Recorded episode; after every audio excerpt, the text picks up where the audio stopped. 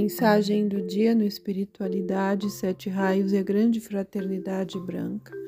A mensagem de hoje foi extraída do livro Raios que Curam da Ponte de Luz. Nós escutamos as desculpas da humanidade quando defendem seus maus costumes ou então culpa os outros quanto aos seus fracassos. Também vós, meus alunos, ainda não estáis totalmente livres de destas manifestações negativas, apesar da urgência em serdes totalmente libertos destas vibrações lentas.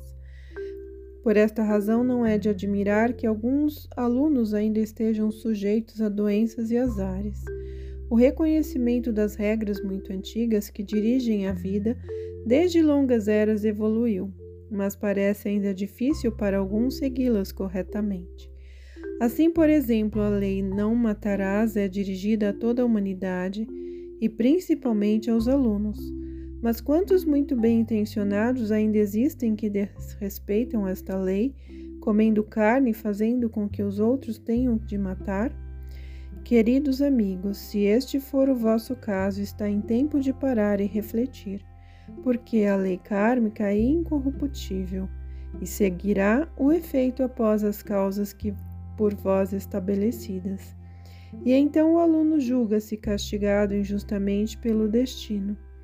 Todo bem que fizerdes não será suficiente para compensar estas cargas negativas angariadas por vós, porque tendes o conhecimento da lei não matarás, e não as estáis cumprindo.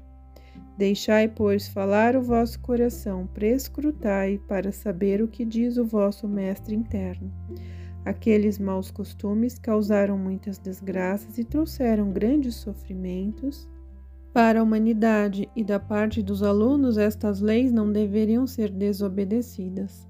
O grande mal causado por comer carne resulta do fato de que o animal armazenar o sentimento de medo e ódio que sente antes de ser morto.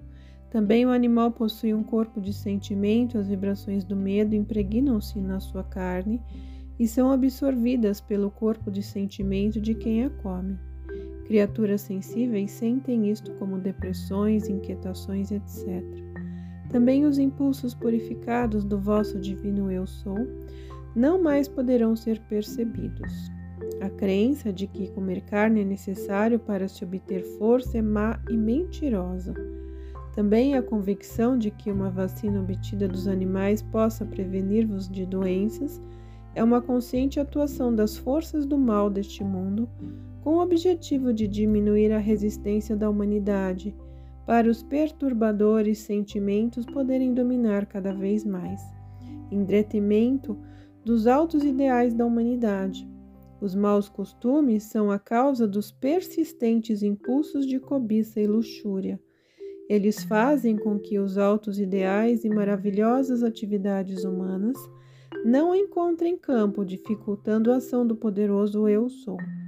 Se a humanidade usasse ao mesmo tempo esforço no estudo das leis da vida e dos milagres da criação, que vos são demonstrados em toda parte, da mesma forma que usa para as necessidades do seu corpo físico, poderia realizar os mesmos milagres que os mestres ascensionados Existem diversas coisas que depositam substâncias no cérebro e estas precisam ser erradicadas antes que a perfeita e poderosa presença Eu Sou possa se estabelecer, através da consciência pessoal.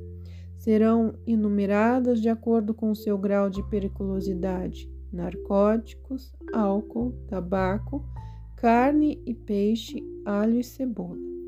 Tende moderação no uso do sal, açúcar, café, chá forte. Alho e cebola possuem propriedades curativas sobre o organismo. São, no entanto, prejudiciais para o aspirante religioso porque provocam paixões, afastam o espírito de clareza e perturbam a concentração.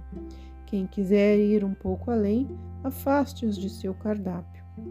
As mudanças da nova era que já foram amplamente anunciadas referem-se tanto ao microcosmo como aos acontecimentos planetários em geral. Haverá maior aperfeiçoamento das substâncias e o que resultará é inimaginável, porque se refere à totalidade da vida, a perceptível e imperceptível. Podereis imaginar uma pessoa que, através da transparência de seu corpo cada vez mais sutil e por meio das poderosas forças da luz, atinja um estágio que lhe permita voar? Iogues em profundo êxtase podem alcançar este estado. Porém, uma mudança desta natureza é apenas um aspecto visível das transformações. Em cada um de vós que trabalhais conscientemente na realização da renovação, acontecerão grandes transformações que se referem também ao corpo físico.